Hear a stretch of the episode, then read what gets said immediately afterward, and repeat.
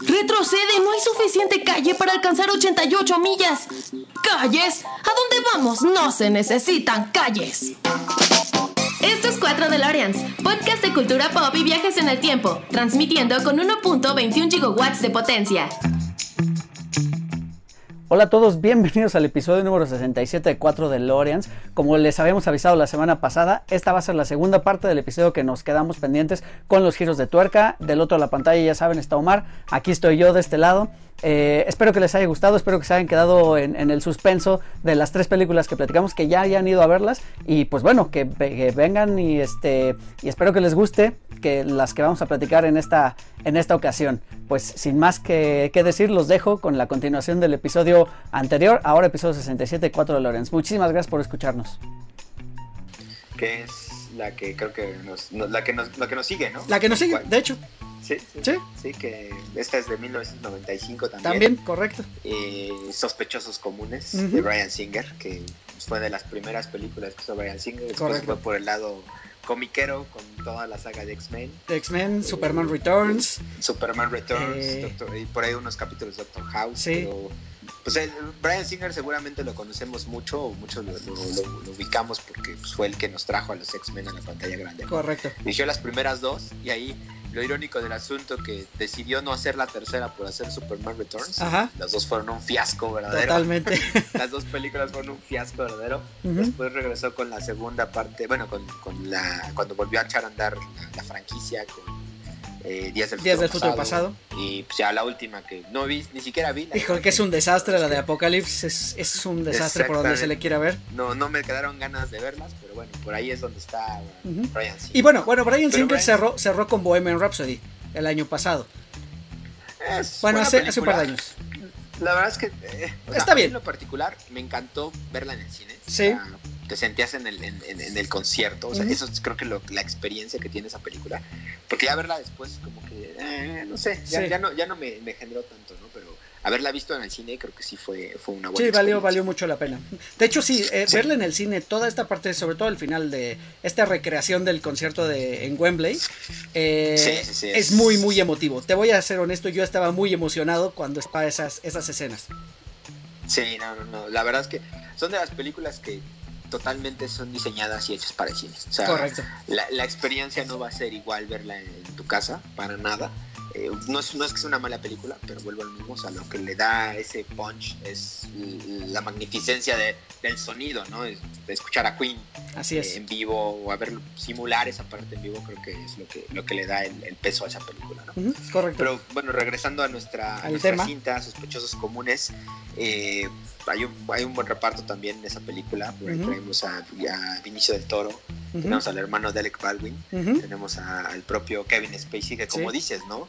esta, esta, si mal no recuerdo, creo que sí le dieron el Oscar, ¿no? Como actor le dieron el Oscar como actor de reparto después de esta película.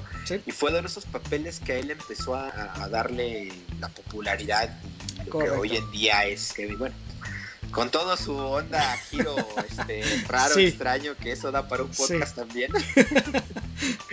de, de, toda la situación y que milagrosamente con seis acusaciones o siete acusaciones, seis de ellos han fallecido y ahí está. Y ahí anda libre. Eh, superó a Underwood por mucho, superó a su personaje de House of Cards por mucho, o sea, la realidad lo superó. Pero bueno, digo, eso, ya es, otro tema. Es otra historia. Pero aquí, aquí te plantean pues este un, suceso donde es un accidente en, un, barco donde murieron 27 personas y solo hay un sobreviviente y uno que está quemado en estado de coma, algo así, y está en otra, en otro lugar, ¿no? Y este sobreviviente, que es un tipo, pues pareciera de bajo perfil, eh, tullido, así, con camina chueco, mal, chueco, este, que habla temeroso, que, se ve que es el gato del gato del gato del gato, que no sabes cómo llegó a estar metido en eso, pero ahí anda, que es el personaje de Kevin Spacey. Y empieza un, un, proceso de interrogación sobre saber qué es lo que pasa, porque pues, la policía plantea que es un tema de drogas que, que, estaban en este barco, pero pues al explotar pues no queda evidencia realmente de muchas cosas, ¿no? Y pues la película se va desarrollando en este interrogatorio de la policía hacia este personaje y en paralelo lo que va sucediendo alrededor es qué está pasando con el otro sobreviviente, ¿no? Porque al final del día es el otro cabo que está por ahí suelto para poder dar con la persona, ¿no? Y aquí es donde sale el personaje famoso de Kaiser Souse, de la boca de Kevin Spacey, que yo me topé primero con el personaje, o sea, en algún momento me topé con el nombre de Kaiser Souse y después me topé con la película, ¿no? Y aquí es, aquí es donde, donde siento yo que el guion te plantea que tú también te vayas creando y tú formes parte de la experiencia de quién diablos es Kaiser Souse. Correcto. Porque te van planteando historias, leyendas, te van contando esa, esa, esa, historia cuando él lo presenta de lo que, eh, que, los húngaros se metieron a su casa y amenazaron a su familia y literalmente el güey dijo, ah, pues me vale gorro y él mismo mató a su esposa y a su hija y mató a todos para que el húngaro fuera a a correr el rumor. El rumor de, que, era el diablo prácticamente. Él era el diablo, ¿no? el, mejor, este, ¿cómo es la frase? El, mejor, truco del diablo, el mejor truco del diablo fue hacer creer al mundo que no existe. Que no existe. Entonces te plantea un personaje que está bajo perfil, que nadie lo conoce del todo, que, que nadie sabe bien quién es, que nadie lo puede identificar pero que te hacen ver que es el mero mero de todo, ¿no? Es el que maneja toda la situación, ¿no? Claro. Y pues básicamente la película se desarrolla en ese careo entre el, el policía. Obviamente ah, tiene flashbacks hacia... ¿Y por qué se llama sospechosos comunes? ¿Por qué? Pues porque hay, un encaramiento de cinco que están planteando este, este golpe, que son, que son los, los principales, y que son sospechosos de ser los culpables de la situación, de la explosión, ¿no? Claro, porque todos, todos estos personajes son personajes que tienen antecedentes. Entonces eh, hacen esta, esta ronda que le llaman, que es eh, este famoso. Eh, careo. Sí, este famoso careo, esta famosa escena de escenas policíacas, donde vemos entrar a varias personas en una. Pues frente a una pared con, con rayitas para medir la estatura. Y hay un espejo doble, ¿no? Y del otro lado alguien identifica a quien sea el culpable. Finalmente así es como se reúnen estas cinco personas y volvemos a lo mismo, es otra película de esas que no son lo que parece totalmente, porque empieza como un drama policíaco por un lado, luego se empieza a ir hacia el lado de pues, una película de gangsters, eh, vemos de pronto cómo se forma también estas películas como de, de, heist movies, de que es un equipo que empieza a hacer, este, pues a cumplir ciertas misiones. Y, así es, ¿no? Se conforma este equipo, empiezan a hacer ciertas misiones que salen relativamente bien hasta que una sale pues mal, ¿no? Y, y, todo esto es este... Finalmente también el trabajo de guion, que también ganó Mejor Guión Original en su año, Oscar Mejor Guión Original, tiene mucho que ver porque toda la película está narrada desde la perspectiva de un testigo. Y este testigo es Kevin Spacey, y bien mencionas, Kevin Spacey es uno de estos cinco personajes que formó parte del equipo, pero que finalmente es el eslabón más débil de la cadena, ¿no? Entonces, tampoco nos, nos queda del todo claro cómo es que sobrevivió, ¿no? Siendo él, de los cinco era el que menos aptitudes parecía tener para, para el crimen, ¿no? Y, bueno, todo, todo, lo, es muy curioso esta película. Y aquí viene algo bien, bien interesante del guion. Todo está narrado, todos son flashbacks de la narración más bien de, Kevin Spacey hacia el policía, porque el policía le está preguntando, o sea, pues le está como obligando, ¿no? A confesar de cierta manera, creyendo el policía que tiene control, ¿no? De la, de la situación. Y, y bueno, para no hacerles el cuento muy largo y no extendernos mucho más, eh, porque realmente creo que todo lo que sucede en medio no es tan memorable, ¿no? Sabemos como misión, le sale bien, misión, le sale bien, les encargan una misión, no la quieren hacer, los obligan, eh, bueno, entonces ya nos obligaron, vamos a hacerla, se ponen de acuerdo, resulta que es una misión suicida y pues como es una misión suicida, pues todo sale mal, ¿no? Todos van. Entonces, eh, básicamente de eso va y pues el... Y, gira en torno a este personaje mítico que mencionabas muy bien de, de Kaiser Souse, que supone que los, los contrata a ellos porque tiene un tema de drogas con los húngaros, que tienen un trato con unos argentinos, que están traficando, que, o sea, hacen como un medio desastre, que realmente no es como tan relevante, o sea, lo verdaderamente relevante aquí viene al final, cuando te das cuenta de lo que pasa, y antes de darme argumento, no sé si quieres platicar qué pasa ahí en ese final. Sí, ahorita que mencionas eso, o sea, el guion mm, mañosamente como dices tú, está narrado desde la perspectiva de, un, de, un, este, de una sola persona y desde, en teoría, el único testigo que existe. Entonces, tú formas parte de la visión o de la perspectiva que tiene el policía al escuchar. Correcto. Y obviamente te llenan esa, esa perspectiva con escenas que al estar contadas por este personaje, tú asumes que son escenas que pasaron. Entonces también te dejas envolver por la situación o lo que te están contando. Y creo que ahí es donde es un poquito, digo, no, o sea, sí es un poco mañoso el guion, pero es parte de, la esencia de la película, ¿no? Y, y el grandioso giro de tuerca de todo esto es que el personaje de Kevin Spacey, que es tullido, que es débil, que siempre te lo han planteado, todo este careo con el policía le ha venido contando la historia de este famoso Kaiser Souse, con detalles así muy específicos, nombres, lugares, lo que él sabe, digamos que él abrió la boca, simplemente dice, yo no tienes cómo inculparme, yo te estoy diciendo lo único que yo sé y todo lo que sé es esto, ¿no? Y como dices, el policía se siente en el control total de la situación. Eh, y voy a hacer una alusión a los matrimonios, así cuando dicen que el hombre sabe que cree que tiene el control de la relación cuando es totalmente lo contrario. así es. Algo así le pasa a este policía, o sea, el poli tiene total control de la situación cuando es totalmente lo contrario. Y, te, va, te va envolviendo, ¿no? Y tú, tú, tú, vas conociendo esa historia por lo que te va contando, ¿no? Pero por otro lado está la historia paralela de este otro testigo que está vivo, que hasta cierto punto es el último cabo que está suelto, ¿no? Para poder identificar al famoso Kaiser ¿no? Llega el punto en el cual pues, los policías dicen, pues es que no tenemos cómo retenerlo, lo encontramos en la escena del crimen, pero no hay nada que lo inculpe, no hay nada que lo vincule, tiene antecedentes pequeños y no tenemos realmente algo ahorita de, peso para poder este, mantenerlo aquí, entonces pues déjalo ir, ya nos dijo todo lo que sabía, déjalo ir, ¿no? Y ahí creo que el aspecto visual es muy importante, porque te va dando un planteamiento que en un periodo de dos minutos, el policía se empieza a percatar que todo lo que está en su espalda, que él nunca vio, o sea, todo lo, tenía en su espalda, y cuando se da la vuelta y ve, y ve, y ve con su taza de café el panorama que estaba viendo eh, Kevin Spacey, se da cuenta de que todos los elementos que Kevin Spacey le dijo de, esta, de este cuento estaban en su espalda. Correcto. Nombres, lugares. Entonces, Kevin Spacey fue armando, o el personaje fue armando toda la historia en función a los elementos que iba tomando de su lado, ¿no? Se hizo pasar por este personaje totalmente low profile. Eh, me encanta cuando tira la, taza, cuando se da cuenta, y, uno de los personajes principales era un tal Kobayashi. Y resulta que el Kobayashi, y si ves la película, ya después que la vuelves a ver, cuando, toma la taza, se, ve se ve que se ve que revisa abajo y se da cuenta del nombre y ese nombre lo ocupa para plantearlo dentro de la historia. Correcto. Entonces, pues Kevin Spacey es un gran narrador, o sea, se vuelve un narrador completo de una historia totalmente ficticia, totalmente sacada de la manga en ese momento.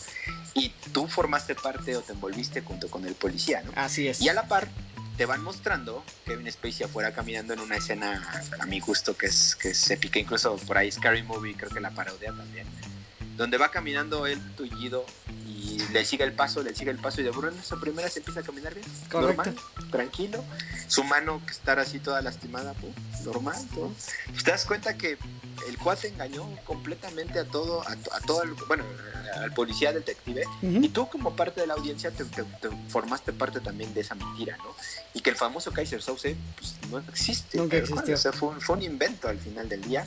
O en este caso, él es Kaiser Souse, ¿no? Dentro de todo, porque al final él le metió mucho de su, su cosecha para el, misticismo del personaje, pero al final él es el que terminó sobreviviendo y él es el que generó toda la situación y él es el que realmente ejecutó esto, ¿no? Así es. Y ahí, y ahí nada más un punto, un, punto curioso de eso, se, cuenta que todos los que estaban involucrados no sabían incluso quién era Kaiser Souse. Correcto. Incluso todos pensaban o todos dentro del guion podían asumir que ellos podían haber sido el famoso Kaiser Souse. Porque nunca les determinan de delimitar eh, un rol específico a cada uno de los sospechosos comunes. Entonces, hasta los mismos actores no sabían quién era Kaiser Souse. El, creo que lo único que sí lo supo, obviamente, pues, fue Kevin Spacey por la, escena final. Pero los, los, los, demás actores se quedaron un poquito con esa misma perspectiva de, pues, hasta incluso por ahí dice, creo que Vinicio del Toro es el que dice, pues yo fui al cine pensando que yo era Kaiser Souse. y al final resultó que no era yo, que era Kevin Spacey. Entonces te habla mucho también de, de, ese manejo de guion, de ese manejo de dirección, de, involucrar a tus actores en, esta misma eh, farsa, digámoslo así, en esta trampa hacia el espectador, y que hasta el final te das cuenta de la situación, ¿no? ese, ese giro de tuerca de lo que realmente estaba pasando, ¿no? que lo tuvieron ahí todo ese tiempo, él era el, criminal, él era el principal. Así es. Pero simplemente lo supo envolver, ¿no? Así es, sí, sí, sí. Y bueno, lo único que quería mencionar muy rápido es, al ser, y esto ya te das cuenta después, la verdad, porque en el momento no te das cuenta, pero vean ustedes la película y fíjense muy bien, y hay bastantes errores argumentales, muchos, por todos lados, pero en realidad son a propósito. Están puestos ahí porque al ser una historia contada por alguien y ser una historia completamente inventada, pues tienen millones de licencias. Entonces por eso finalmente, si de pronto, incluso, o sea, podría pasar este como como pasa en Los Simpsons, ¿no? Así de las caricaturas no tienen que ser siempre exactas y que pasa otro mero por la ventana. Podría haber pasado aquí, ¿no? Porque es eso, es un argumento completamente inventado por, por el personaje Kevin Spacey. Y, y bueno, es, es a propósito todo eso de los errores argumentales. Ahora, cabe mencionar que esta película en la crítica no le fue nada bien, ¿no? La crítica la, hizo pedazos, pero de cierta manera le dio a, Kevin Spacey este, pues este Oscar, ¿no? Por, por, este, por mejor actuación. Sí, a mi juicio, según yo, y por ahí también todo lo que estuve leyendo, pues fue el papel que le dio como ese pum a él directamente, ¿no? Ese, de, de, ahí se vino este Seven, de ahí se vino American Beauty, de ahí se vino infinidad de películas que ya eh, eventualmente fue haciendo, donde pues su, talento histriónico se vio mucho más, ¿no? Pero, como dices, o sea, todos esos hoyos argumentales son totalmente justificables con el hecho de que Luke Brothers se sacó la historia de la manga en el momento sí. y se, se casó y siguió su personaje, ¿no? Y es ahí donde, donde ya que te das cuenta de cómo pasa la, parte final y la cara del policía o del detective cuando se da cuenta que le vieron la cara completamente sí, y se ve que sale desesperado buscándole y pregunta y no vieron al tullido y esto y ya se fue, se te peló y tal cual. Ah, porque faltó algo.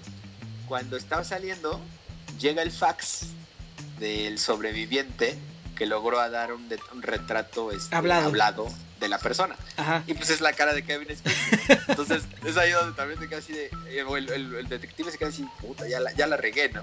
Claro. Pero pues ya no, no se da tiempo de, de, volver a capturarlo, ¿no? Y se pela, tal cual. Se, sale con la suya, ¿no? Con, con, esta historia inventada. Sí, así es, así es. Además es una película, no es muy larga, dura menos de dos horas, entonces se la pueden echar cualquier día sin problemas. Está, está, está interesante, la verdad es que está padre y, sobre todo por ver esto, ¿no? Por ver los inicios de la carrera de, de Kevin Spacey por ahí. Vemos a un Benicio del Toro que pues también casi irreconocible porque es muy joven en esta película. Eh, ah. y, también actúa como de, como de un irlandés muy impulsivo, medio raro, que incluso ni se le entiende el hablar. Está, está, está interesante, está entretenido. Por ahí sale un ratito Giancarlo Esposito, que tiene dos, tres escenas, que es el Gustavo Fring actualmente. Y eso es lo padre luego de ver estas películas. Claro. te topas con actores que ahorita ya son o muy conocidos o están consagrados y cuando te los topas en esos inicios, no sé, a mí, a mí me da una sensación padre, ¿no? De, mira, fulanito, sí, claro. apenas está empezando. Así es. No, es que, no es que Esposito sea muy joven, ¿no? Pero pues, no era tan conocido como es ahorita. Ahorita lo ves y sabes perfectamente que es Gustavo Fring, ¿no? O sabes perfectamente que es este, ay, no me acuerdo del personaje de Mandalorian pero ya los ubicas en ese tipo de papeles, ¿no? Pero pues en aquel entonces no, no tenía, ¿no? Sí, sí, sí, ¿te parece? De, mi parte, por sí, pues creo que pasamos a la, a la, a la última que tenemos. Nos queda, nos queda una, nos quedan dos en realidad por ahí, una y una mención honorífica. Este, ¿qué, ¿qué vamos? ¿Vamos con Fight Club? Va, vamos, a vamos con, Fight Club. vamos con Fight Club de 1999. Fight Club, que por cierto ya tenemos un episodio que grabamos sobre esta película. Es de los primeros episodios que hicimos aquí en 4 de Loreans. Entonces vamos a tocarla muy rápido en realidad. Si quieren ir más, más a detalle, creo que es de los primerititos, debe ser como el 9 o el 10 por ahí. Entonces échenle un ojo a, a 4 de Loreans de esas, de esas épocas para que escuchen lo que platicamos ese día. Pero bueno, vale la pena recordar porque también Fight Club volvemos a lo mismo, hacemos el paralelismo y hacemos ese símil como con el maquinista, ¿no? Porque aquí eh, lo interesante es también, Fight Club es la primera película que yo recuerdo haber visto de Edward Norton. No es la primera que él hizo, pero es la primera que yo recuerdo haber visto de él. Y, bueno, pues eh, acompañado por Brad Pitt, que también sabemos que es un muy buen actor, o sea que como te puede hacer películas de acción, que es a lo mejor por la que la mayoría lo conoce, te hace películas de drama, o sea, me parece que tiene un, es un actor que tiene gran este rango actoral en todos los sentidos.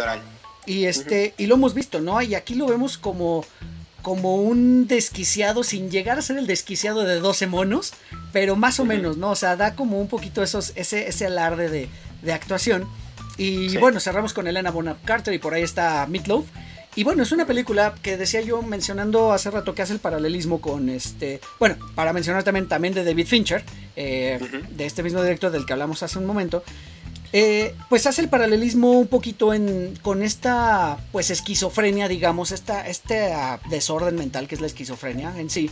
Y, regresando a lo mismo del maquinista, pues haciendo la relación donde el personaje de aquí de Edward Norton es el que por no dormir empieza a generar estos síntomas de esquizofrenia, que esto ya es un spoiler en sí, ¿no? Porque de esto no nos enteramos hasta el final prácticamente. Sí, tú, lo ves desde una perspectiva de que el cuate, ya ves que va a estos grupos de ayuda, eh, trae como, como que se le ve un, personaje frustrado, un Totalmente. que no es feliz, un personaje que tiene problemas en su trabajo, un personaje en su vida personal no tiene una estabilidad, o sea, eh, típico treintón, ¿no? típico, típico escenario de los treintas, donde a veces estás un poco perdido pero poco a poco cuando se topa con este personaje que es Tyler, que es el de Brad Pitt, yo, yo mi perspectiva es, encuentro un aire, un, segundo aire por el cual querer hacer cosas, ¿no?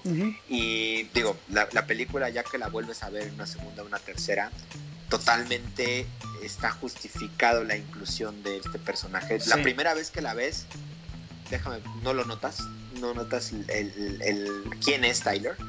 Cuando ya la viste, conoces y la vuelves a ver, totalmente queda como así como nos pasó con Sexto Sentido. O sea, te das cuenta que todo estaba completamente eh, estructurado para que se metiera en, el psique del personaje de una manera natural, ¿no? Y tú no notaras realmente quién es Tyler, ¿no? Entonces, Tyler es ese alter ego de a lo mejor todo lo que él quisiera hacer, pero no hace, ¿no?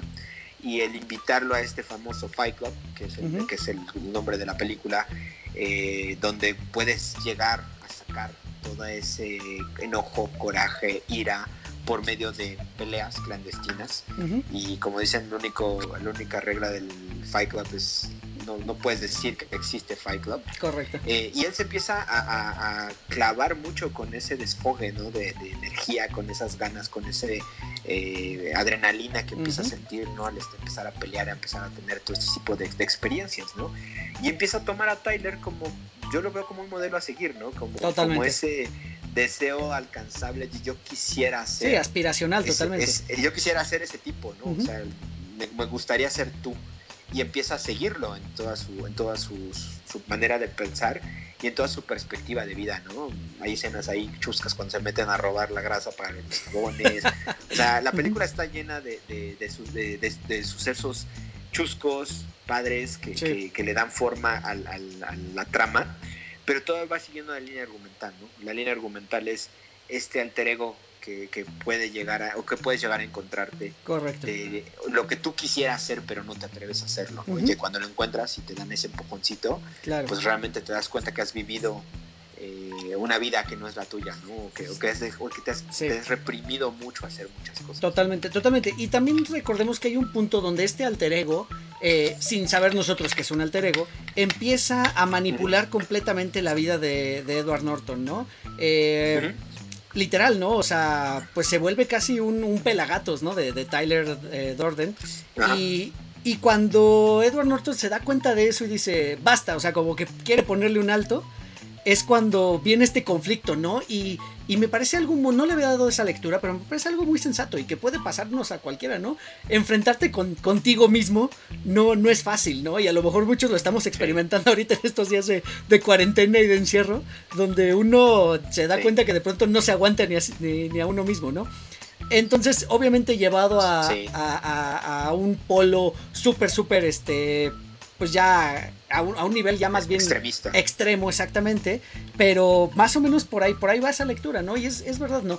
Y finalmente, eh, como, como, como mencionaba yo al inicio, donde viene el giro de tuerca es también prácticamente al final, cuando nos enteramos de eso, ¿no? De que, de que Tyler Durden no existe, sino siempre, siempre fue Edward Norton realizando eso, eh, creyendo que lo hacía otra persona, ¿no? De cierta manera, porque incluso él no recuerda haber realizado esas acciones, ¿no? Y este, y bueno, eh, como lo mencionaba en el otro episodio que tenemos ya sobre esta película, pues ya hablamos un poquito más a detalle de las pistas que nos van dejando para encontrar este giro de tuerca, los pequeños easter eggs de cómo se nos va apareciendo Tyler en el subconsciente antes, eh, estos pequeños cuadros que meten entre las escenas como mensajes entre comillas subliminales, porque es algo de lo que también habla, ¿no? Del mensaje subliminal, del imperialismo, del capitalismo, eh, de esto que el proyecto Mayhem quiere destruir, ¿no? Que es en torno a lo que gira la, trama, ¿no? Realmente, o sea, que, que este personaje inventado como dices, es algo que, Edward Norton hubiera querido hacer y no se atrevía a hacerlo, ¿no? Pero era algo con lo que no estaba de acuerdo. Y ahí, y ahí lo, habíamos platicado en el, episodio pasado, esta beta de múltiples personalidades que empiezan a surgir en el cine, donde desde la perspectiva de guion y desde la perspectiva visual te plantean dos personajes, dos, dos identidades diferentes, pero en el interior del, del, personaje pues es, un, es, una, es una misma persona que está jugando dos roles, dos papeles, ¿no? que siempre se interpretan igual que como pasó con el maquinista, con, una, con un diferente o con alguien distinto, con un actor diferente, pero que al final la película te plantea que es exactamente la misma persona. ¿no? Sí. Y que si lo ves desde una perspectiva eh, psicológica, creo que todos tenemos un poquito de esa doble personalidad, es decir, todos tenemos diálogo con uno mismo, todos a veces tenemos ese diablito bueno y ese diablito malo que te empieza como a decir haz esto, haz lo otro. No sé si ya has visto la película de Walter Mitty. sí, por este, supuesto. Eh, me encanta, me encanta, ¿no? El, quién soy y quién quisiera ser. O claro. sea, el cual se la vive volando, imaginándose lo que él haría, pero nunca se atreve a hacerlo, hasta que las circunstancias lo obligan a, dar ese viaje, ¿no? Creo que todos tenemos un poquito de esa parte, ¿no? De ese conflicto a veces interno entre lo que te gustaría y lo que realmente eres, ¿no? O lo que conscientemente quieres ser y lo que inconscientemente quieres ser, ¿no? Entonces, esto llevado a un extremo donde efectivamente pues, hay una doble personalidad y que el tipo se monta en un papel y se monta en el otro. Y como dices, cuando se da cuenta de que él ha sido siempre Tyler, y, ese, y esa escena donde te das cuenta que todos los momentos que, que tú viste como espectador a los dos haciendo algo, que solamente fue Edward Norton el que lo hacía, y que Tyler solo fue producto de esa imaginación, ¿no? de, de, ese, de ese, sentimiento reprimido. ¿no? Y que al final del día, cuando lo ve, decide simplemente rendirse y decir, pues, apodérate de mí, ¿no? O sea, si tengo más ganas de ser Tyler, pues dejemos que él es el que mande y él es el que comande eh, estas acciones, ¿no? Así es. Y la escena final famosa, este, con, con la música donde se estalla, este, donde se ve con esta Elena Bonham Carter agarrados de la mano, escuchando la, la, canción de los Pixies. Creo que, creo que yo he escuchado por ahí muchos que son, son escenas y son secuencias que se quedan grabadas en la mente, ¿no? Y, y a mí me pasó haberla visto e, esa idea de que logró este plan contra anticapitalismo y que se dejó entregar a su yo reprimido. No sé, creo que son, son de las escenas de, cine que, te quedan, ¿no? Y, sí. y creo que eso es lo que te da el punch en esta película también. Sí, sí, sí, completa, completamente memorable. Eh, igual, gran película, siempre la hemos recomendado, así es que también échenle un ojo cuando puedan porque, o sea, no tiene desperdicio. Eh, sí, sí, sí, Vamos, vamos con, con, las últimas dos que tenemos por ahí. Tengo por ahí este Primal Fear y Identity o Identidad. Identidad y la raíz del miedo. Así es. Fíjate que vamos a ligarla con esto de múltiples personalidades, con la siguiente que es la parte de identidad. Y también se liga con la otra, porque es donde vemos, me parece que es el primer papel de Edward Norton, eh, La raíz del miedo. Creo que, si no mal recuerdo, es la primera, o el primero que él tiene como protagónico. Eh, en la parte de identidad, eh, es, una, es, una, película donde te plantean una serie de sucesos que hacen que un grupo de desconocidos, bueno, gira en dos, en dos líneas, ¿no? La, historia. Gira en una primera donde tú, tú, ves que está un cuate que está condenado a muerte, que tiene algún problema, no te dicen bien qué es, pero que es un cuate que es un asesino en serie y está, está ya condenado a la muerte. Y por otro lado te plantean un escenario donde de, manera causal llegan varios desconocidos y por situaciones diversas a un motel. Está un chofer que trae a una actriz. Está una pareja, bueno, un matrimonio, que viene el hijo, el esposo y la esposa. Eh, está el, policía que a otro ex convicto lo está transportando, está la prostituta y está la pareja de recién casados, ¿no?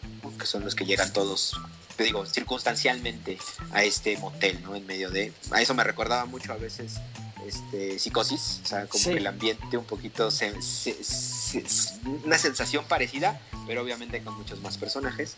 Y la trama va girando en torno a dos cosas, ¿no? A, la historia de este asesino en serie que, está condenado a muerte y a la historia de este grupo de personas que de manera causal eh, pues están en este hotel, ¿no? Y que no saben, todos tienen distintos motivos por el cual llegaron ahí pero también ninguno puede salir de ahí porque hay una tormenta que cortó literalmente los caminos, lo cual los obliga a estar encerrados. Entonces la, película se empieza a ir por un giro o por un entorno pues, un poco de thriller, un poco de thriller policíaco, porque lo primero que sucede es que hay un asesinato, matan a, la actriz, eh, aparece su cabeza en una lavadora y de ahí se empieza a ir como por un giro medio, te digo, este, con una sensación medio de, de thriller policíaco, ¿no? Pero empieza a tomar giros medio sobrenaturales en algún punto, porque pues, se empieza a ver una serie de asesinatos que son inexplicables, ¿no? Y la película tiene como muchos MacGuffins que te van distrayendo hacia por dónde va, que en algún punto piensas que es una cuestión sobrenatural, en algún punto piensas que sí es un thriller, en algún punto piensas que es este un asesino en serie y eventualmente todo se va, se va este, acomodando, ¿no? Y a la parte, digo, la historia de este otro asesino que de una u otra manera tú lo ligas porque te dicen que, que eh, eh, van, van, a transportar y que va a llegar este asesino.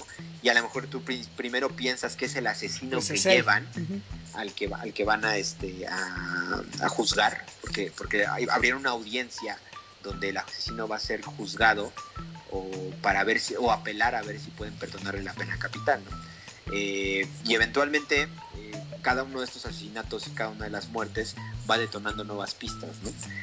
Hay un punto de inflexión en la película donde una de las chicas, que es la, la prostituta, él plantea, ¿no? Y hace referencia a una película. Dice, pues es que vi tal película y pues resulta que a lo mejor todo esto está, está maquinado de tal manera y algo en común tienen los personajes por lo cual estamos aquí todos, Y ahí es donde viene uno de los primeros punch que es que logran darse cuenta que todos tienen exactamente la misma fecha de nacimiento.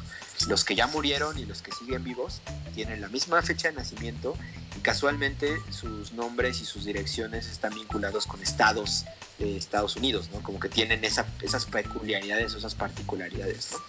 Eh, y te siguen haciendo McGuffin, ¿no? Llega un punto en donde la historia del que atiende el hotel resulta que era un cuate que perdió dinero en Las Vegas y que llegó ahí circunstancialmente y, se encontró con el cuerpo del que atendía y el güey estaba quebrado, entonces decidió suplantar la, identidad y después piensan que él es el asesino. Entonces, la película da como muchos giros en ese aspecto, ¿no? de, que no sabes bien hacia dónde va, no sabes bien qué es lo que está pasando, hasta que llega un punto eh, donde te vinculan con el, asesino que están del otro lado, ¿no? No sé si quieras platicar de, esa parte. Pues lo que pasa aquí, yo les voy a ser honestos, pues escuchas, esta película tiene mucho que la vi, en realidad, y ahora que dimos vuelta a estas, ya no tuve tiempo de revisarla otra vez, entonces me acuerdo muy, muy vagamente, pero de lo que sí me acuerdo es eso, es esa, eh, pues como esa sensación que te da también, al ser todo, todo lo que se desarrolla, todo se, desarrolla en el hotel, dentro de, las instalaciones del hotel, entonces todo se vuelve muy claustrofóbico de cierta manera, porque pues todo es en las habitaciones, en los pequeños pasillos, en la recepción. De hecho, incluso podría llegarse a confundir, como dices y bien mencionas, con un thriller, pegándole un poquito al, al horror, ¿no? Eh, y bueno, las muertes, como dices, empiezan a suceder uno a uno, como si de pronto hubiera un slasher por ahí suelto. Y vuelve a ser esto que mencionas, otro de estos McGuffins que te distrae y que te, que te lleva por, por, por otro lado que no es el, el, el que tiene, el, digamos, la, la, verdadera razón o el motivo de los, de los sucesos, ¿no? Ahora, aquí lo que ya no me acuerdo muy bien y quisiera que me aclararas es, las personas, todas las que fallecen, son también, también tienen que ver con, con el con, estos, estos datos que nos diste de los, de los nombres y de las edades y la fecha de nacimiento. Sí, aquí lo, lo que sucede son dos giros de tuerca eh, que van vinculados uno tras otro. ¿no? El primero de ellos es que te plantea que todo lo que tú viste en la película es obra de la mente del asesino que está siendo juzgado. ¿Por qué? Porque el asesino tiene un delirio de múltiple personalidad. Entonces, tienen estas 10 personalidades que son los 10 que están en este hotel. Por eso nacieron todos la misma, fecha, y por eso tienen vinculados con los nombres de los... De o sea, él, él como que los nombró en función a los estados de, o a distintos lugares de Estados Unidos y todos les puso la misma fecha de nacimiento. ¿Por qué? Porque todos, todos vienen o nacen del, de la misma persona, simplemente con distintos años de, diferencia, ¿no? Entonces, él, este, esta persona, en este delirio de múltiple personalidad, cada una de sus personalidades le da un, motivo, una razón, una, una historia. Está el, que te digo que es la pareja, que es el papá, la mamá, y está el niño, o sea, hay un niño dentro de las personalidades, está un papá que es totalmente, es un padrastro de hecho, está la mamá que, que fue abandonada, está la que es una prostituta, está el, el que es el de la limusina, o sea, el, conductor de limusina que es este John Cusack, que es como el principal. Es como, ajá. Resulta que trae un pasado donde él fue un policía y se enfrentó a un caso y por ahí quedó medio traumado y está logrando recuperarse de Está este Ray Liotta, que él es el policía que lleva a, encarcelar al otro asesino, pero después te plantean en la historia que los dos son, son este, presidiarios y se escaparon de, los que los llevaban en custodiados y uno se hizo pasar por el, por el policía y el otro por el presidiario. Este, está la, la pareja recién casada que traen un conflicto de que la chava le hizo creer al cuate que estaba embarazada para que se casara. O sea, te hace ver que cada uno de esos 10 personajes que están inmiscuidos en ese motel forman parte de las personalidades de este asesino. Y todo lo que sucede en la trama está sucediendo en la cabeza del asesino. Y lo que está haciendo este asesino es matar a cada una de esas personalidades porque sabe inconscientemente que conforme las vaya matando va a poder probar que, fueron otras las personalidades que mataron o que ejecutaron los asesinatos de los cuales lo están inculpando. Porque literalmente el cuate tiene ya cadena perpetua, este, condena a muerte por seis asesinatos. Entonces, el psicólogo de este cuate, que es Alfred Molina, eh, lo que está argumentando hacia, hacia la defensa, como parte de la defensa, es que las otras personalidades ya no existen. Las que hicieron que matara se han desvanecido. Entonces, la película va dando un punto hasta el cual eh, John Cusack, que es como el héroe en la película, logra matar al que tú piensas que es el asesino. De tal manera que solamente quedan dos personalidades vivas. La chica que es la prostituta, que en, el, argumento de la película es yo quiero mejorar y quiero dejar esta vida de prostitución y compré una casa en un, en un, en un este, en una granja y voy a dedicarme a, a cultivar naranjas y cosas por el estilo. Y el niño, que el niño queda huérfano porque pues murió su mamá y su papá, que eran también parte de sus personalidades. Entonces quedan como que las dos personalidades, podríamos decir, más indefensas, porque todas las demás han muerto, ¿no? Entonces, cuando empiezan a dar esos argumentos, la defensa logra eh, a que apelen y que logren perdonarle la vida simplemente lo van a encerrar en una institución este, psiquiátrica, pero le logran perdonar la vida, porque ya les comprobó que en este delirio de múltiple personalidad, esas personalidades ya han muerto o ya quedaron atrás, ¿no? Y el segundo giro de tuerca es que cuando todo parece que ya se arregló con estas dos personalidades que están vivas, resulta que el verdadero asesino es el niño el niño era el que realmente mataba y era el que realmente ejecutaba cada uno de los asesinatos. Y te hacen, ahora sí que te hacen los flashbacks de cómo mató a cada una de las personas, ¿no? Y que realmente nunca lo ves tú como espectador, o sea, nunca ves que simplemente aparecen los cuerpos, pero nunca viste cómo los mataron. Incluso o su propia madre la mata el niño, ¿no? Entonces, el, giro tenebroso al final es que cuando el, el, psicólogo, el doctor que lo está atendiendo, lo va llevando al instituto y él súper confiado de que ya está curado porque las, las, las, personalidades homicidas han muerto, resulta que no, que es el niño. Y literalmente lo ahorca, ¿no? Lo ahorca en el carro y pues la, la, la, la personalidad del niño termina matando a la prostituta que en este caso lo simula como que es el, doctor. El doctor. Y pues la personalidad que queda viva es la del niño, que es el verdadero asesino. Entonces, eh, esta, esta, película me acuerdo cuando yo la vi, eh, me gustó mucho ese juego de thriller psicológico de que te van también es mañosa en ese aspecto no te va planteando toda una historia pero ese ese de que todo esto que tú viste se desarrolló en la cabeza de este cuate. Sí, eso es súper interesante. Que, es donde viene el giro principal, ¿no? De, Realmente tú estuviste viendo o tú estuviste viviendo todo lo que aconteció en la cabeza de, del, del, cuate, ¿no? Claro. Y no sé, como que te hace preguntarte un poquito, y ya lo platicábamos en el episodio pasado, ¿no? O sea, si existe realmente ese delirio de múltiple personalidad, por ahí hay eh, yo he leído cosas que sí lo, sí lo afirman y he leído otras cosas que dicen que pues, es imposible, que no, que no se puede. Pero cómo tu cabeza o cómo la cabeza de este cuate pudiera generarse tantas cosas. Y literalmente, o sea, se, se, cambia de personalidad de un momento a otro. Tipo este, lo que pasa con, con Split. Así, tal cual. De hecho, cuando yo vi Split dije, eso me suena de, este, sí, fíjate que la, la única diferencia, la única diferencia con, con Split, o la gran diferencia, y creo que fue el mayor éxito de Split, es que, es, bien lo mencionas, cuando vemos a un personaje que tiene personalidades múltiples o que tiene alter egos, sabemos que es la misma persona o en algún punto de la película nos enteramos que es la misma persona, pero está interpretado por otro actor, ¿no? Ah. A diferencia de Split fue el mismo actor, muy claramente, nos dice, tengo estas personalidades y lo vemos actuar eh, las 5, 10, 12, creo que nunca actuó a las veintitantas, ¿no? Pero bueno, este, creo que fue lo, lo que le dio ese, pues ese granito, ese punch extra a Split y qué bueno que Split nos llegó en una época donde la mercadotecnia hizo lo suyo, ¿no? Porque yo me acuerdo de cómo vendieron la película, entonces... Eh, muy diferente a, Identity. Que Identity, insisto, ya la he visto, tiene mucho que no la veo, pero me la volviste a antojar. O sea, ahorita me la supervendiste. y este, y sí, o sea, sí la, sí la voy a ver, prometo verla. Es una es que es underground. Totalmente. Tiene a John Cusack, que yo, yo Cusack creo que es un buen actor, pero tú lo ubicas en papeles comedia romántica.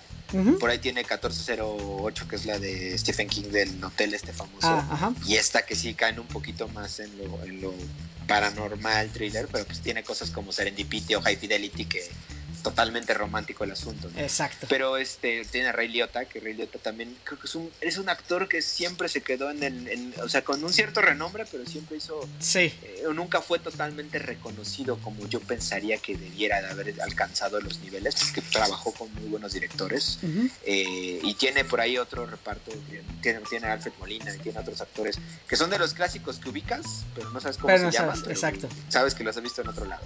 Ah, pero sí, es una película buena, ¿no? La verdad es que yo me la topé así igual sin, esperar nada y me quedó un grato sabor al ver este giro final de tuerca y se me hizo buena para, para incluirla dentro de estas, estas recomendaciones. Sí, sí, sí, no, no, no, muy buena recomendación.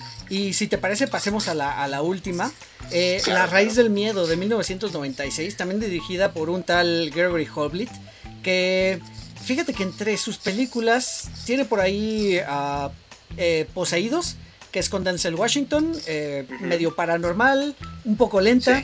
Este, tiene una que se llama Frequency, que me parece que plantea una. una Frequency es buena. Sí, plantea una, una. Ay, se me frita la palabra. bueno, una idea primordial. Una línea de tiempo. Sí, muy, muy interesante.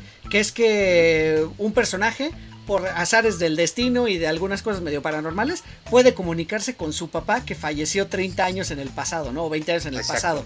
Entonces digamos que, que, por radio se comunica con su papá y luego sucede unos acontecimientos donde cambian la línea de tiempo y pues bueno, tienen que luchar con esas consecuencias, ¿no? Eh, sí, sí, sí, Me parece muy interesante esa película. Tiene otra que se llama Hearts War, eh, que no recuerdo bien el título en español, que es este con Bruce Willis y es en el ámbito de la Segunda Guerra Mundial, en un campo de concentración.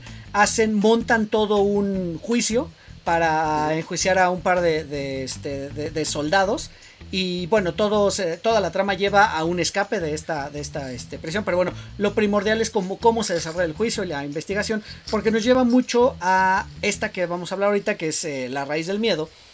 y, y, qué es eso? ¿No? Que es una película de abogados, básicamente. Es una película de un juicio. Eh, pues sí, es un drama, un drama judicial con un poquito de thriller y que empieza con un asesinato también pues muy muy cruel en realidad y pero pero tú como espectador lo justificas completamente Ah, claro, claro, claro. Bueno, lo justificas un poquito después, conforme va avanzando. Porque, bueno, resulta que empiezan a perseguir a un sospechoso. Y resulta que el sospechoso, mencionabas hace un ratito, es Edward Norton. Que Edward Norton aquí se ve muy jovencito. De hecho, el personaje en teoría tiene 19 años. Creo que para ese momento ya tenía 26. Entonces, eh, pues digo, cuestiones de caracterización y todo. Además estaba muy delgado. Sí, sí, da, sí pareciera que es como muy, muy chico, ¿no? Entonces, como dices, quizá no es su, ópera prima, quizá no es su primera película, pero sí es la primera con un, con un papel protagónico. Y resulta que, pues, este chico que detienen como, porque incluso, pues, lo, casi casi lo agarran con las manos en la masa, ¿no? Está cubierto de sangre, eh, salió huyendo del, de la escena del crimen. Y, y bueno, cuando por fin lo, lo atrapan, pues eh, resulta que es un chico muy tímido, es un chico miedoso que incluso tartamudea y que no crees que sea capaz, ¿no? De, haber realizado un crimen tan atroz, ¿no? Porque el crimen es básicamente que asesinan a un, este, un arzobispo de la Iglesia Católica en Chicago. Y por otro lado tenemos a Richard Gere, que es nuestro personaje principal, eh, que bueno, venía siendo un galán de Hollywood en, varias películas, venía siendo ya un, actor bastante reconocido y que aquí... Ya había hecho Pretty Woman, ¿no? ya había hecho Pretty Woman. Así es, y aquí encarna a un, este, a un abogado pues bastante soberbio, digamos, un abogado que le gusta la farándula, que le gusta hacerse notar y que pues toma el caso, porque este es un caso notorio, ¿no? Ahora, es un abogado con unos entredichos morales, la verdad es que bastante dudosos, porque él se dedica a defender criminales, ¿no? Entonces, te lo plantean desde un inicio y él dice, son culpables o inocentes, a mí no me importa, ¿no? A mí lo que me interesa es hacer mi trabajo y pues te voy a conseguir el mejor trato con, la corte, ¿no? Y, a eso se dedica básicamente. Entonces, pues por, por seguirse haciendo de renombre, toma este caso. Y aquí viene lo curioso, ¿no? Porque viene un momento donde Richard Gere, a pesar de toda su experiencia, eh, y gracias a la gran actuación que tiene aquí eh, Edward, Norton, lo hace creer que es inocente. ¿No? Y de hecho, dentro, a pesar de que literal lo agarraron en la escena del crimen y todo, eh, a ti como espectador te hace dudar, ¿no? Porque hay un punto del argumento donde Edward Norton dice es que yo me desmayé y cuando desperté lo único que vi fue a una persona en, que no alcancé a reconocer encima de, del arzobispo y, y salí corriendo, ¿no? Entonces, este pues ese es como el argumento, ¿no? Que, pareciera que eh, hubo un tercer implicado. Y se viene todo el desarrollo de este juicio, que también es muy, muy interesante porque utilizan términos que nos encantan ver en las películas de, abogados de, Estados Unidos, sí.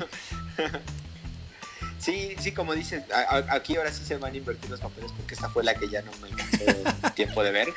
Sí, esa tiene bastante tiempo que la vi, este, la estuve buscando para volver a verla, pues no la encontré a la mano. Pero sí, como dices, o sea, todo el esquema gira mucho en torno a este abogado que sabes que vende su alma al diablo, porque al final del día no le importa la justicia, a él lo que le importa es hacer el mejor trato, ¿no? Claro. Y te pone a este personaje que a todas luces parece que es el que ejecutó este, este acto o este homicidio, pero tú también como espectador conforme va avanzando la película te van dando elementos para dudar de si realmente él fue, ¿no? Sobre todo la personalidad, como dices, o sea, la actuación de Edward Norton, la verdad es que te crea una persona totalmente frágil, una persona temerosa, una persona que no se atrevería a matar una mosca. Y el abogado poco a poco va cayendo en ese mismo, en ese mismo sensación, hasta que llega un punto en el que pues realmente se convence y lo defiende. Sin mal no recuerdo, es que creo que sí hay una escena donde donde él como que sí le lo confronta, ¿no? Y, él, y Edward Norton le dice, yo soy inocente, yo no lo hice, o sea, créeme que yo, que yo no lo hice, ¿no? Entonces va, va girando mucho en torno a eso, como, como buen este de abogados, pues hay obviamente confrontaciones directamente con, con, los jueces en las cuales empiezan las argumentaciones y ves que este cuate, este abogado empieza a, poner un poco de, de empatía y un poco de humanidad en él, porque como que se lo gana, como que, como que deja su lado eh, de abogado desalmado y realmente le cree, y realmente lo defiende pensando y, tomando el rol de que él es inocente, ¿no? O sea, él le cree y se, convierte en su aliado para echarlo, para, para defenderlo, ¿no? Así es. Y ahí es donde viene la parte final, ese, ese, ese, giro que creo que le da nombre a la raíz, a la, película. ¿no? Totalmente. Sí, que en realidad este giro nos lo muestran ya muy avanzada la película, porque primero nos lo hacen, eh, de hecho es un doble giro, digamos que es un giro que va y que viene, porque realmente lo que sucede es que, pues ya en este afán de defenderlo, pues Richard Gere está, pues está desesperado, ¿no? Porque está perdiendo el caso, porque no tiene más recursos para defenderlo, hasta que, pues en una escena un poquito casual, eh, Edward Norton está siendo también eh, analizado por una, por una psiquiatra y, en una escena un poquito casual lo ponen bajo presión y resulta que surge una segunda personalidad, ¿no? Y volvemos con lo de las personalidades múltiples, ¿no? Resulta que sale una segunda personalidad que se hace llamar Roy y este y él abiertamente dice, "Sí, yo maté al, arzobispo por esto, por esto y por esto."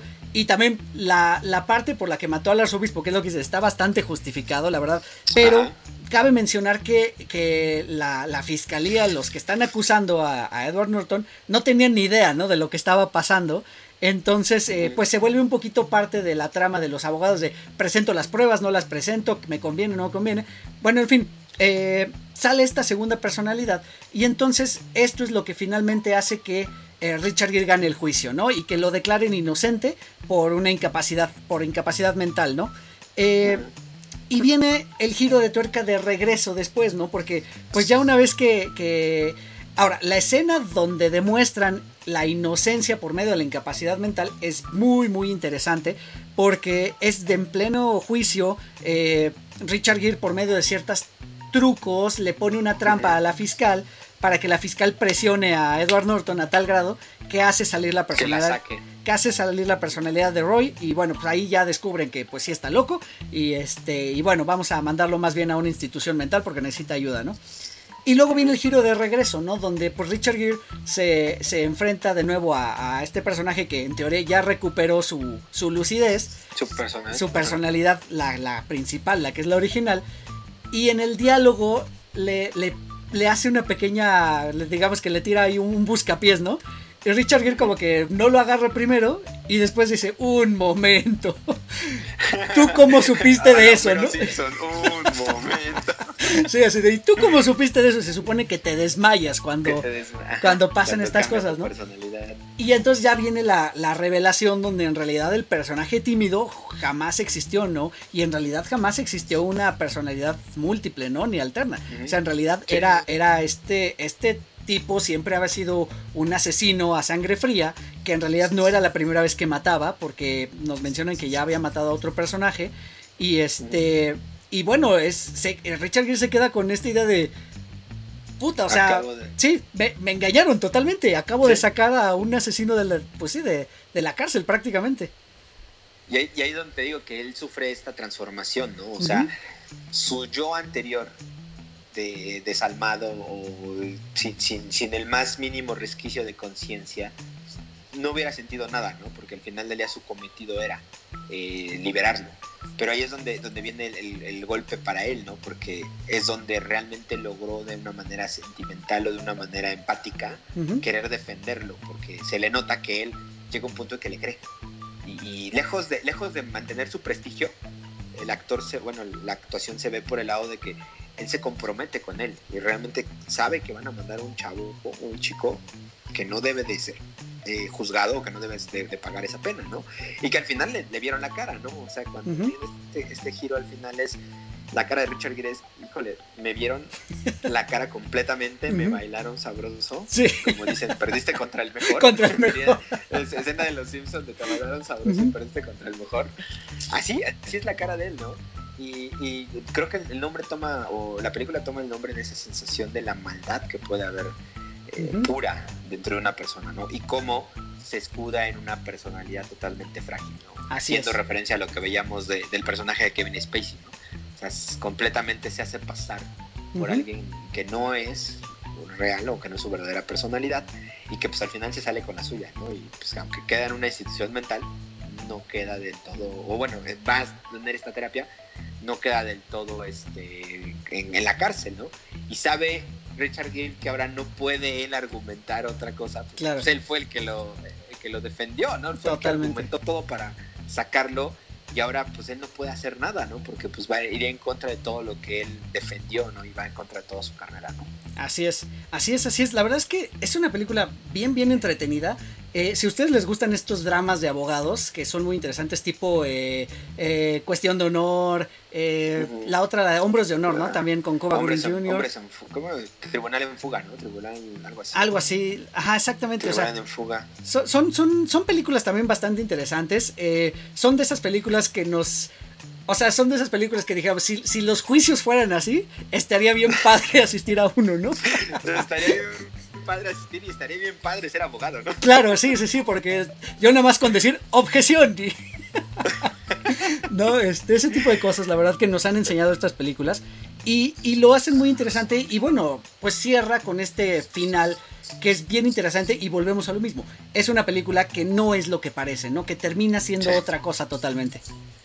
Sí, sí, sí. La verdad es que también es una buena recomendación si no lo han visto.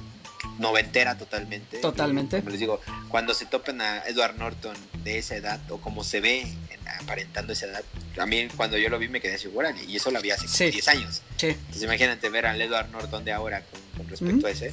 Y después puedes ver American, American este, Americana X y dices, wow, qué cambio, qué, qué, rango actoral tiene, tiene este tipo. Sí, totalmente. Pero sí, es una, es una muy buena recomendación ahí para los que no la hayan visto.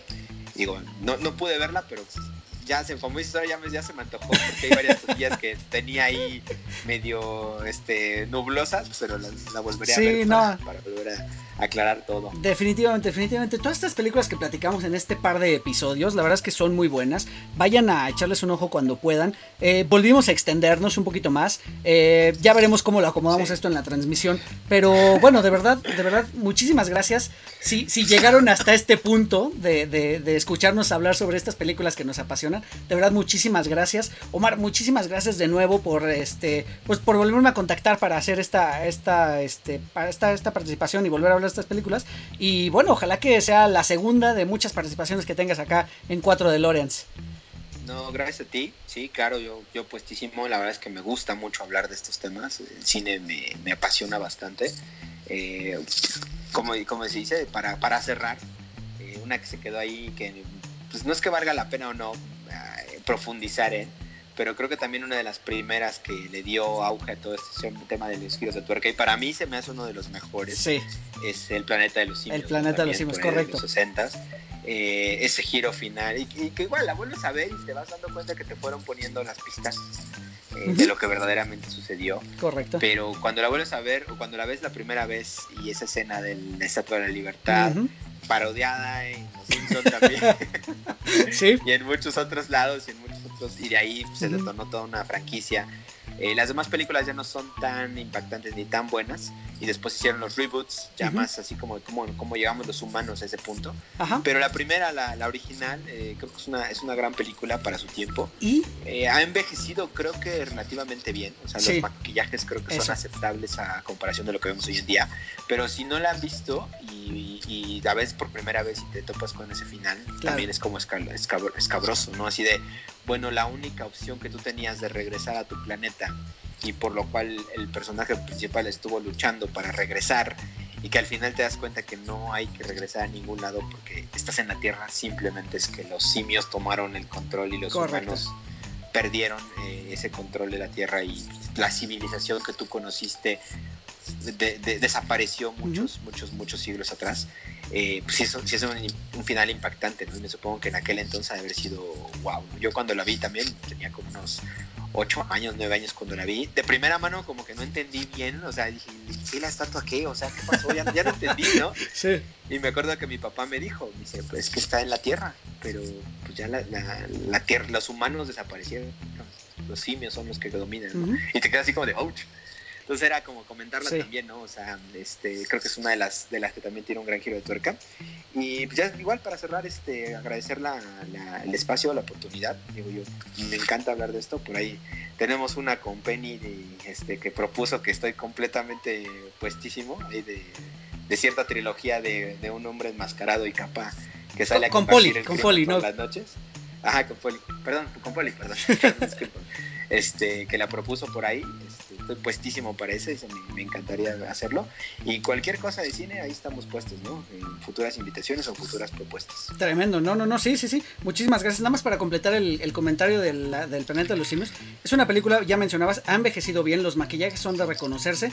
Y fíjense mucho en la banda sonora y en la música. Es una película que te inquieta desde el primer minuto pero por eso te envuelve en un ambiente musical al cual no estás acostumbrado y por eso se vuelve incómoda.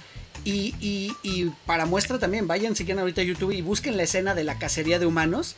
Es brutal, es brutal como esa, esa mezcla de tambores y un cuerno de batalla. La verdad es que es eso, es una película bien, bien incómoda de pronto de ver. Y cierra con este final, que qué más incómodo que decir chin desaparecimos del planeta, ¿no? nos extinguimos, ahora sí nos extinguimos, nos acabamos el planeta. Así es. Y se lo dejamos a, los, primates, ¿no? Así es, así es. Pues eh, de nuevo, muchísimas gracias. Está pendiente entonces ese episodio de, este héroe enmascarado del que, del que queremos hablar. nos, pues nos ponemos de acuerdo y nos organizamos para poderlo hacer. Espero que sea pronto en, próximas semanas. Y de nuevo, eh, pues escuches, muchísimas gracias por escucharnos, por vernos. Eh, pues ya saben, únanse a las redes de 4 de Lorians, 4 con número de Lorians, así como se escuchan. Omar, ¿dónde te encontramos? ¿Dónde te leemos? Este, en Facebook estoy como OmiWK. Este, en Twitter estoy como IMBader9, por ahí. Y principalmente es donde, donde ando, ahí ando, Tremendo. posteando memes y diciendo cosas de cine. Perfecto, súper bien. Bueno, pues ya saben, yo soy Eric Motelet, arroba Eric Motelet en todas las redes sociales. De nuevo, muchísimas gracias por escucharnos. Espero que para cuando salga este episodio se haya acabado la pandemia y todo quede en meros recuerdos y en un recuento de todos los memes que han salido y que han estado a la orden del día y no han parado, de verdad. Espero que, todos se encuentren bien, que todos hayan salido muy bien de esta, de esta pandemia. Y pues bueno, ojalá que ya estemos bien en un futuro podcast cuando estemos este, escuchando esta transmisión. Omar, de nuevo, muchísimas gracias. Esperemos tenerte pronto de regreso y muchas gracias a todos por escucharnos sobre todo. Eh, pues nada, nos escuchamos el próximo martes. Aquí, aquí viene el cierre con el musical de Dr. Seuss.